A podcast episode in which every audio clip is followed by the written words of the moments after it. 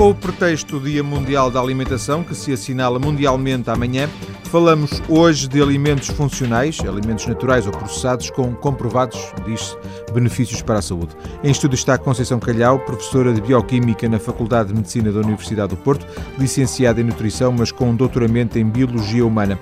Muito boa tarde, Conceição. Viva. Vamos começar, vou-lhe pedir para nos dar alguns exemplos de alimentos funcionais.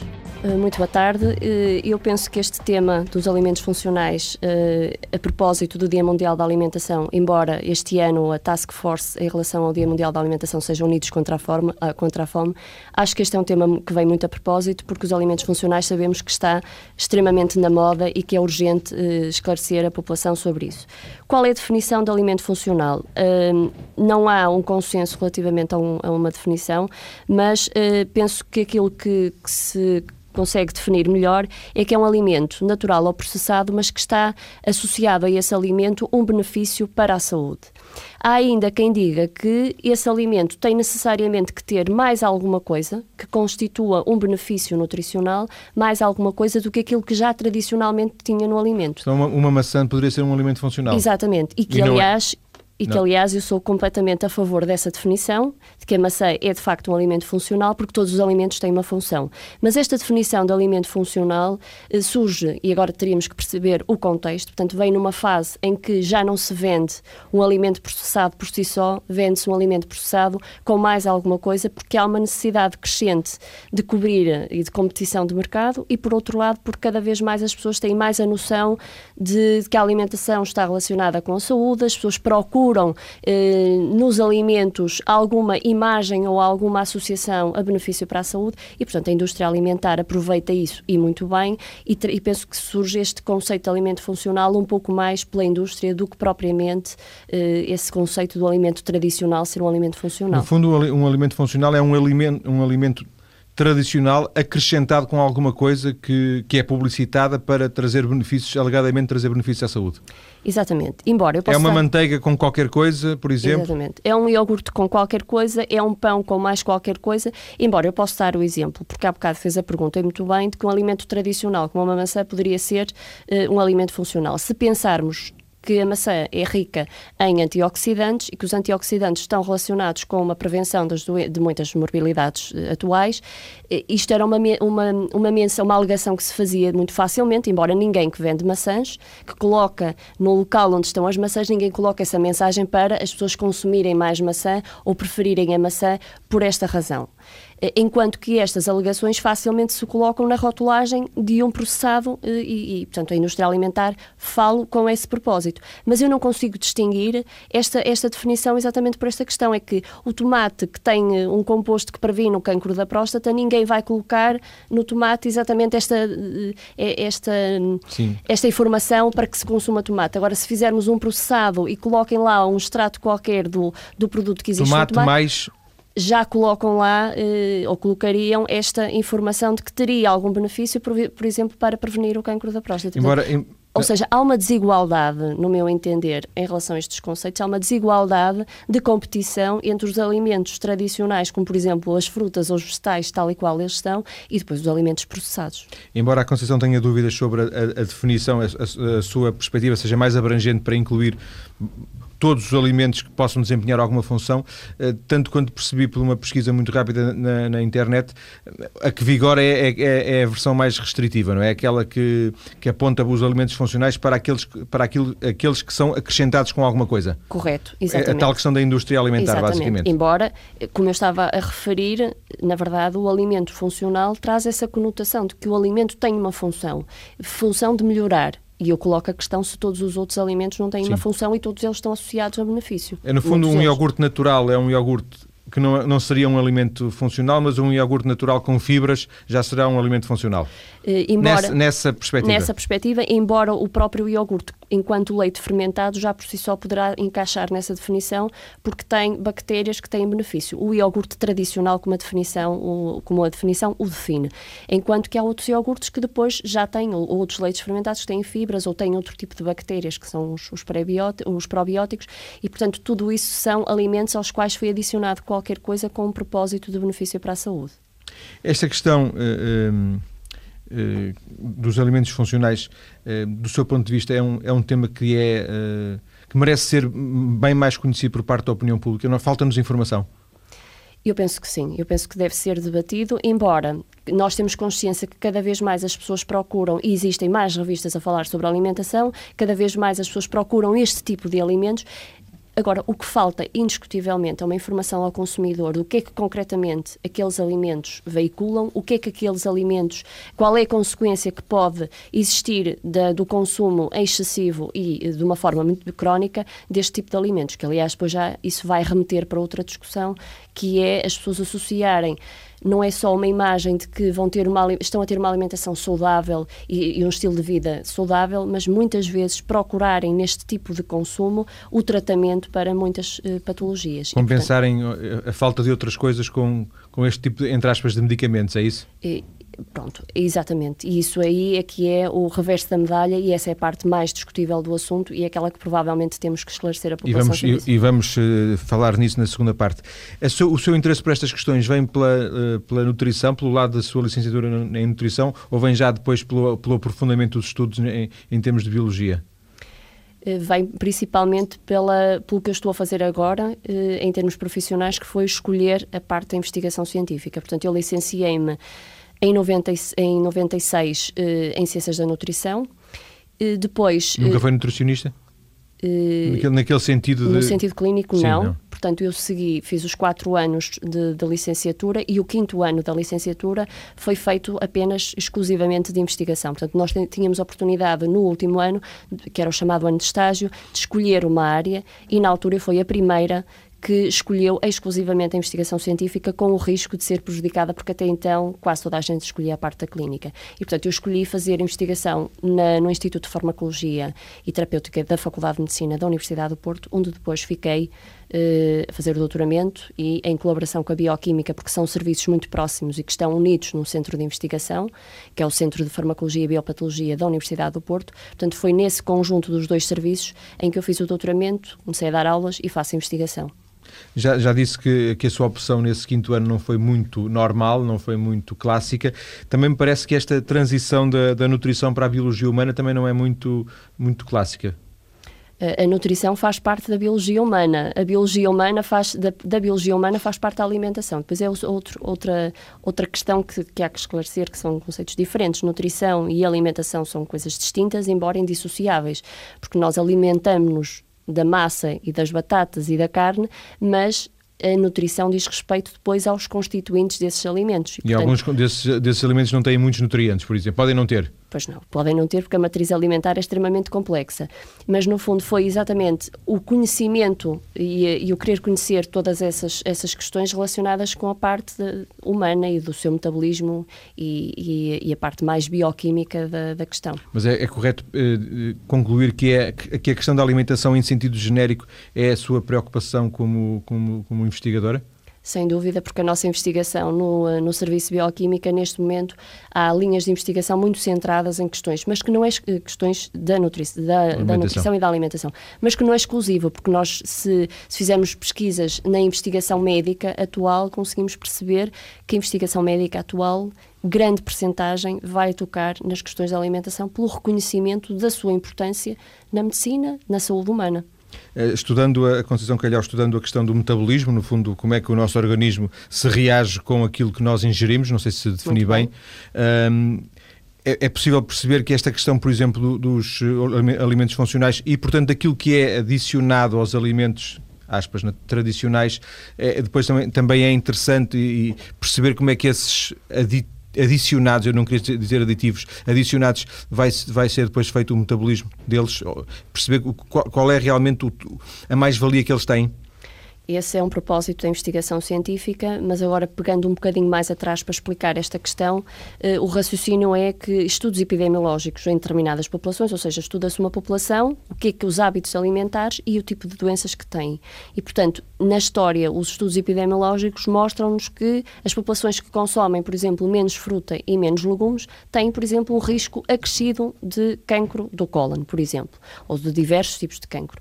E isto o que é que mostra? Mostra que o consumo de frutas e de legumes tem vantagem. Isto é o que os estudos epidemiológicos nos mostram. Depois, em estudos bioquímicos, o que é que nós vamos tentar perceber? Eventualmente, quais são as substâncias que estão na fruta ou nos legumes que dão esse caráter protetor. E é um bocadinho nesta linha e neste raciocínio que não tanto de nós investigadores, mas da indústria alimentar, que depois pega nessas substâncias isoladamente, as colocam em diferentes matrizes alimentares e depois vendem. Nessas qualidades que uma maçã possa ter. Eventualmente, é assim que se faz, é que se processa esta informação, o que não é o percurso mais correto porque depois isso a história também já nos mostra que uh, uma substância que, por exemplo, na maçã pode ter um efeito, quando numa matriz alimentar diferente e em doses diferentes, o efeito até pode ser exatamente o oposto. E depois temos que pensar na questão da dose, não é? Que é uma coisa que tem uma dose nutricional, normalmente esses alimentos funcionais podem veicular doses farmacológicas. E, portanto, estamos a falar de algum risco da dose.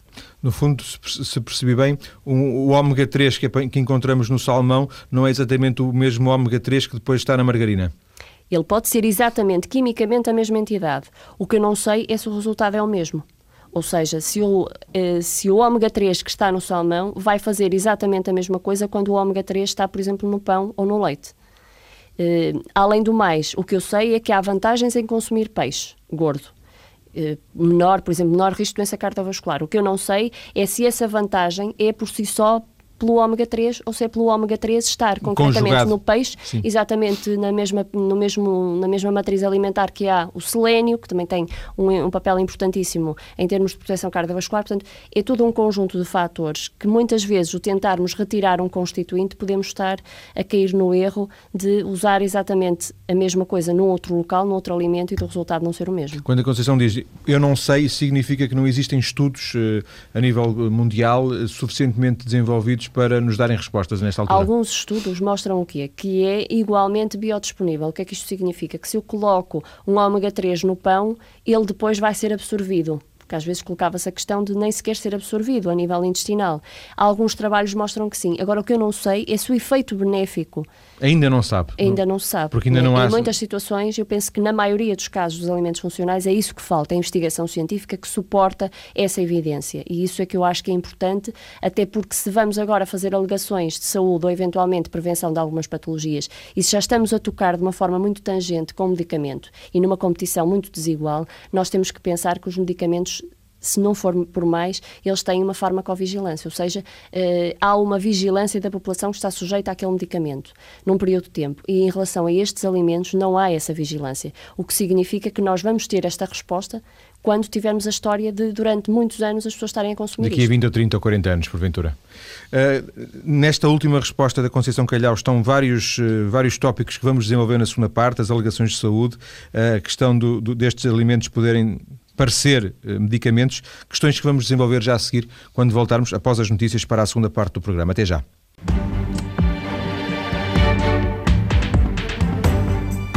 Estamos hoje a tentar conhecer mais sobre, sobre os alimentos funcionais que de alguma forma já uh, aproveitamos para caracterizar na primeira parte do programa com a ajuda da professora da Faculdade de Medicina da Universidade do Porto, Conceição Calhau. Conceição, vamos recuperar uma ideia que foi muito brevemente desenvolvida por si e que me parece bastante relevante, que é a possibilidade de às vezes estes alimentos poderem parecer medicamentos. Um, pelo menos ao nível de, de, quem os consome, com alguma ilusão de que fazendo isto já não será necessário fazer mais nada. Acha que é esse risco? Há esse risco, há o risco de as pessoas, portanto, consumirem estes alimentos achando que tratam e vamos pensar numa população que eventualmente esteja já com alguma patologia, estou-me a referir ao colesterol elevado, hipertensão, eh, diversas situações em que vão consumir aquele alimento com um propósito de corrigir essa patologia, e há o risco então de não procurarem um médico e, e por simplesmente fazerem quase que uma automedicação, medicação aqui entre aspas, ou o risco de simplesmente estarem com uma terapêutica tradicional instituída e simplesmente não comunicarem ao médico que, entretanto, estão a consumir um alimento ou outro que também que tem uma função ou que tem uma alegação com o propósito de corrigir essa alteração. E isso acontece muitas vezes porque também os próprios médicos podem nem sequer perguntar na consulta se a pessoa consome o iogurte X ou Y, também porque muitas vezes podem nem sequer estar informados disso. Isto porquê?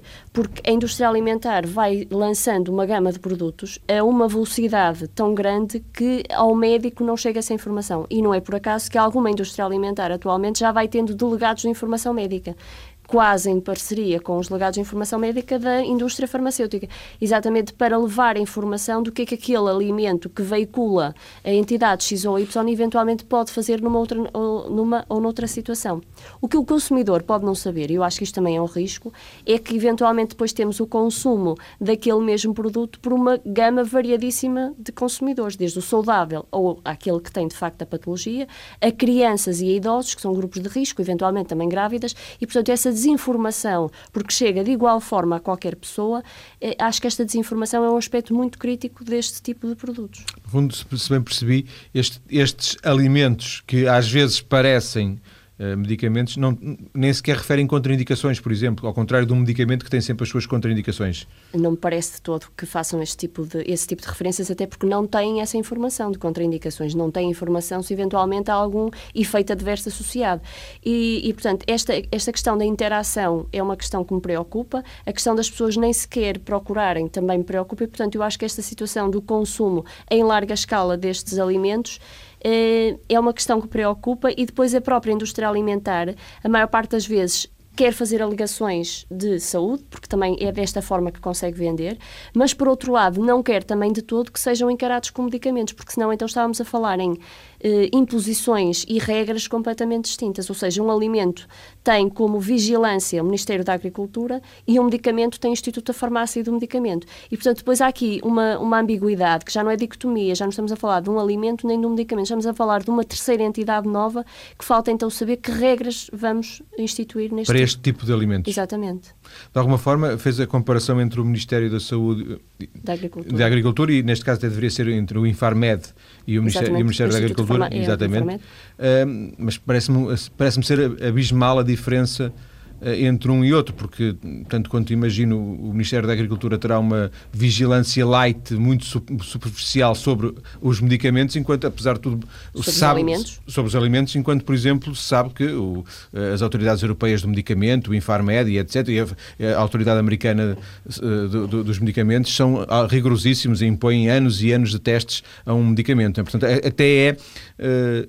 Digamos, injusta a própria comparação, desigual a comparação, não é? Por isso é que eu falava em desigualdade de circunstâncias, porque para um medicamento ser comercializado, nós estamos a falar de 10 ou 15 anos de estudo e o que, que isso implica em termos de custos. Enquanto que o adicionar uma entidade que tem atividade biológica, como também depois podemos dizer que os fármacos têm uma atividade farmacológica, adicionar essa entidade a uma matriz alimentar parece um pouco inócuo e, portanto, as, as pessoas fazem-no de uma forma eh, portanto, que acham adequado sem qualquer tipo de investigação eh, mais concreta em relação a isso. Agora, as coisas estão a mudar, as regras são outras, há de facto uma imposição, porque houve alguma força e, e uh, por parte da, da, indústria farmacêutica, porque se sentiu em desigualdade de circunstância, muito bem, e portanto, neste momento estamos a passar por uma fase de transição em que a indústria alimentar vai ter que associar, sempre que faz alegações, eh, uma investigação eh, científica.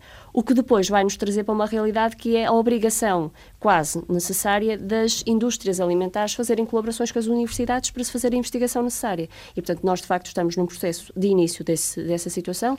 Nós, na Faculdade de Medicina, temos exemplo de colaborações já com a indústria para fazer essa investigação, porque é uma necessidade que a própria indústria, neste momento a indústria alimentar Procura, sente, sente. exatamente. Sendo que estamos a falar da realidade portuguesa ou estamos a falar da realidade europeia no sentido em que... Europeia. europeia porque geralmente estas coisas nunca, já, já não se fazem a um nível nacional, não, não é? Exato.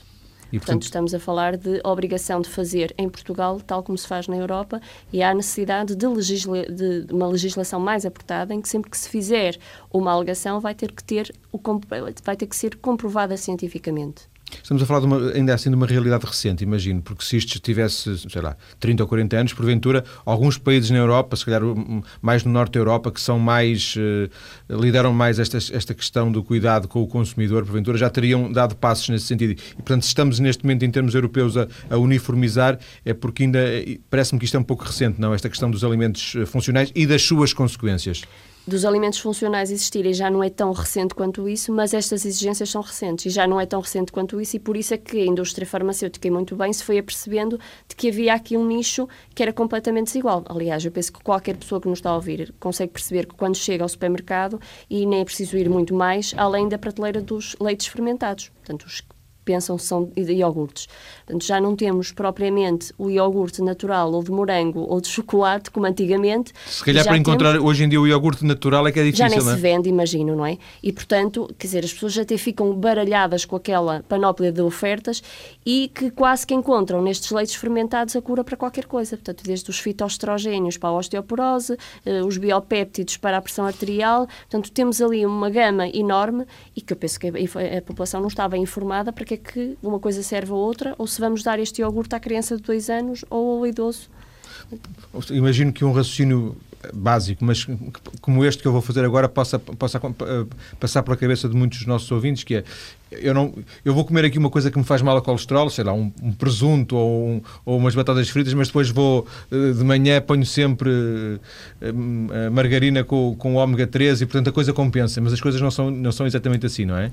Exatamente, há esse risco, que é acharem que isto é panaceia de todos os males e que continuam a fazer a alimentação inadequada que já faziam e, portanto, que isso vai resolver a situação. Esse é o grande risco. E, aliás, a indústria alimentar, e muito bem, sabe que a população não tem uma alimentação adequada e, portanto, vai aproveitando essa desadequação para depois vender os produtos com, para compensar. Já que não come peixe, então vamos vender o ômega 3 no, no leite ou no pão. Já que não come ácido fólico nos verdes, então vamos vender uh, leite com ácido fólico ou uh, iogurtes com ácido fólico. Portanto, é aproveitando esta informação. E eu penso que a sociedade, hoje em dia, também é um bocadinho um, o espelho de, de, de, da função da mulher na família, não é? Eu contra mim falo, mas de facto o, o, nós temos que trabalhar e não estarmos em casa a cuidar das refeições e a fazer as compras dos frescos, isto teve um impacto muito grande. E, portanto, tudo isto vem, a indústria alimentar vai se aproveitando e com razão, de, de se aperceber destas, destes desajustes da alimentação, de quanto é difícil hoje em dia ter uma alimentação equilibrada e saudável, com os alimentos tradicionais. Falámos aqui esta semana, naquele programa que fizemos sobre o sal, na, na, no grão de bico ou no feijão que é comprado numa lata e no grão de bico de molhado, a diferença brutal que faz eh, para a saúde. Provavelmente agora taxados a 23% os de conserva, as pessoas Talvez. vão passar a usar os secos e a pôr de molhados. Talvez. Talvez, talvez. É uma questão, de, porventura, de disciplina. Mas a, a, a contribuir também para esta aspas, confusão que se gerou nos últimos anos na opinião pública, alguma indefinição, alguma, até se calhar alguma insegurança, estava a facilidade com que a indústria alimentar apresentava novos produtos, será quase todas as semanas uh, surgiam águas com mais com isto, águas com fibras, águas e portanto quase todos os produtos tinham tinham mais qualquer coisa numa tentação muito forte para nos eh, seduzir para ela, não? Além da publicidade, como é evidente. Pois é a questão Essa facilidade, essa, eu queria, queria acentuar essa questão da facilidade com que se fazia um produto, se claro, fazia um alimento exato, funcional. É muito fácil, exatamente. Agora as exigências são outras. Aliás, há, há alguns produtos que eh, não, é, não é geral, ou seja, muitos não há evidência científica associada, nenhum estudo que esteja associado, mas há outros alimentos funcionais, ditos funcionais, que de facto já há alguma investigação. É o caso dos probióticos, é o caso de algumas águas que têm fibras e que de facto há alguns estudos que, que podem eh, estar associados mas são muito poucas ainda as ofertas que estão, que têm esse tal dossiê bem preparado em, em trabalho de casa. E alguns apresentam uma chance, não estou a referir-me a nenhum em concreto, não, não, não que tenha problema em, em, me referir, mas se me referir a um, depois obviamente estou a ser injusto com os outros, ou injusto com esse em concreto, que é, às vezes, alguns desses alimentos apresentam uma chancela médica, um carimbo médico de, de uma sociedade científica, e isso, eh, quer dizer, eu seria o primeiro a pensar assim, então se, se os próprios médicos aconselham isso, não é? É porque isto faz mesmo bem. Isso por acaso faz-me muita confusão. Muita confusão mesmo porque é frequente. É a Associação Portuguesa de uma coisa e de outra que patrocina um ou outro alimento que, até na minha perspectiva, tem algum desinteresse nutricional. Vamos voltar à questão que falámos no, no, na primeira parte sobre uh, o estudo destes, destes, destes, dos alimentos em concreto. Ainda sabemos pouco do seu ponto de vista, como cientista, ainda sabemos, conhecemos pouco, por exemplo, das frutas, dos legumes. Ainda há muito para saber desses alimentos. É evidente que sim, e por isso é que provavelmente a escolha do meu percurso tenha sido esta. Porque, de facto, aliás, eu até no meu ensino básico tinha como paixão nada relacionado com a alimentação, tinha como paixão a matemática, e depois, na escolha da, da licenciatura, escolhi a nutrição, porque eu tinha exatamente esta noção de que há tanto para conhecer e tanto investigação para fazer nesta área, que foi isso que me seduziu. E nós estamos cada vez, eh, e como eu disse há pouco, basta fazer uma pesquisa eh, na literatura científica para perceber que uma enorme percentagem nestas últimas décadas de investigação médica na área da nutrição e da alimentação. E, portanto, há muito para conhecer sobre as frutas, sobre os legumes, há muita investigação para fazer sobre a associação destas entidades com as doenças, portanto, há ainda muito para trabalhar. Sendo que também imagino que haja um outro lado que é avançou-se na ciência e hoje conhece muito mais do que se conhecia se calhar há 20 anos. Sem dúvida. Sendo que esse muito mais ainda, ainda é pouco, ou ainda é insuficiente. É insuficiente, sem dúvida, até se não for mais para percebermos que o impacto destes alimentos funcionais, a investigação ainda não existe e, portanto, vamos ter que esperar alguns anos para que ela exista e para que exista também a observação das pessoas que estão a fazer estas ingestões mas eh, também há uma coisa que nos dá alguma segurança, se pensarmos em termos de alimentação tradicional, é que durante muitos anos as pessoas foram comendo aquilo e tinham saúde, portanto, estou-me a falar de padrão alimentar mais básico, mais básico portanto, isto está-nos já uma segurança. E há, há, há a investigação científica atualmente o que faz, no fundo, não é mais do que comprovar aquilo que durante muitos anos empiricamente se foi fazendo. E, portanto, nós neste momento estamos em um reconhecimento científico e a validar cientificamente uh, os benefícios de alguns Sim. alimentos que já sabíamos que tinham benefícios. Conceição, uh, ao longo desta conversa deixou ficar aqui algum ceticismo sobre, sobre a realidade destes alimentos funcionais. O seu ceticismo é um ceticismo de princípio ou é, é, é, é sobretudo um ceticismo à, à espera de haver comprovação científica de que a tecnologia pode melhorar a alimentação e pode ajudar-nos a ter uma alimentação melhor do que aquela que tivemos. O ceticismo, a isenção em relação a esta questão é de facto porque, como professora universitária, como investigadora, é essa a posição que nós temos em relação a estes, a estes produtos. Mas eh, o meu ceticismo também vai um bocado ao encontro de saber perfeitamente que há ainda a ausência do suporte de investigação em relação a esta matéria. E depois, se pensarmos, e agora vou dar aqui o exemplo, na década de 90, o que se sabia, por exemplo, nos Estados Unidos da América é que a população morria principalmente de cancro do pulmão e doenças cardiovasculares. Isto na década de 90. Eh, Sabia-se também que quem comia muita fruta e muitos vegetais tinham muito menos destas doenças. Então, qual foi o raciocínio na altura? Isto para comparar com os raciocínios que estamos a fazer atualmente. O raciocínio era que aqueles frutos e aqueles legumes eram ricos em antioxidantes, em vitaminas, os antioxidantes que na altura se atribuía a, a vitaminas. E então o que é que se fez? Suplementaram-se indivíduos em risco destas doenças com essas vitaminas antioxidantes e tiveram simplesmente que parar o estudo porque a morbilidade e a mortalidade aumentou nesses indivíduos. Moral da história, nós não sabemos se neste momento o raciocínio que estamos a fazer de retirar às frutas e aos legumes determinadas entidades e eh, transformá-las em alimentos funcionais, não tendo qualquer controle das doses da exposição de, de consumo, se não vamos eh, também correr o mesmo risco de ter os efeitos contraditórios. Ou seja, ainda estamos assim, a fazer pior pior. No fundo, ainda estamos a fazer pior. É? Acho que olhando para a história, olhando para trás, temos que perceber esta lição. E é esse, o meu ceticismo prende-se muito em relação a isso. Eu faço, nós fazemos investigação com eh, entidades eh, com nutrientes ou com não nutrientes, com moléculas que existem nos alimentos e vamos encontrar em termos bioquímicos benefícios para a saúde. Portanto, nós, no fundo, eu faço exatamente esse tipo de investigação. O meu receio é quando extrapolamos isso de uma forma rapidíssima para simplesmente adicionar um alimento e comercializá-lo por si só, Sim. sem mais nada. Quando se isola esse, esse, essa mais-valia que, que, que, por exemplo, uma casca de uma, de, uma, de uma maçã pode ter e, portanto, adicionar essas características da casca da maçã num, num pão, eh, as coisas podem não casar uma com a outra, podem não casar bem. De modo algum. E eu posso dar o exemplo que há uns seis anos atrás uh, houve resultados que nós obtivemos em linhas solares de cancro da mama. Estamos a falar num modelo extremamente simples, nós tivemos com um composto que existe apenas na cerveja, porque existe no, no material que é, no, numa, num alimento que é apenas usado na cerveja, e essa entidade que existe na cerveja nós usamos isoladamente, então estamos a falar de uma, uma, substância sozinha e teve um efeito de proteção relativamente à proliferação das células.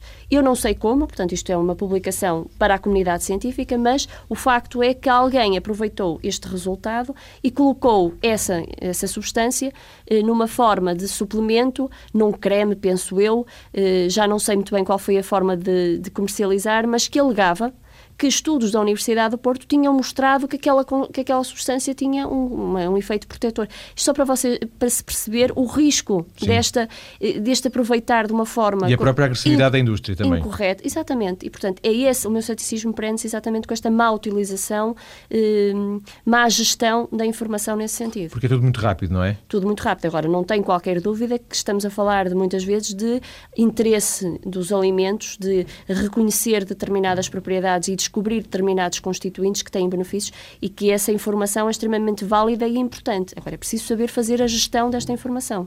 Estamos a fechar o, o, programa. Eu só queria recuperar quase em jeito de, de, de parênteses uh, uma expressão que, uma palavra que a, Conceição há pouco disse, os probióticos. Uh, já aqui um, há alguns anos fiz um programa sobre probióticos. Probióticos e, e alimentos funcionais é a mesma coisa?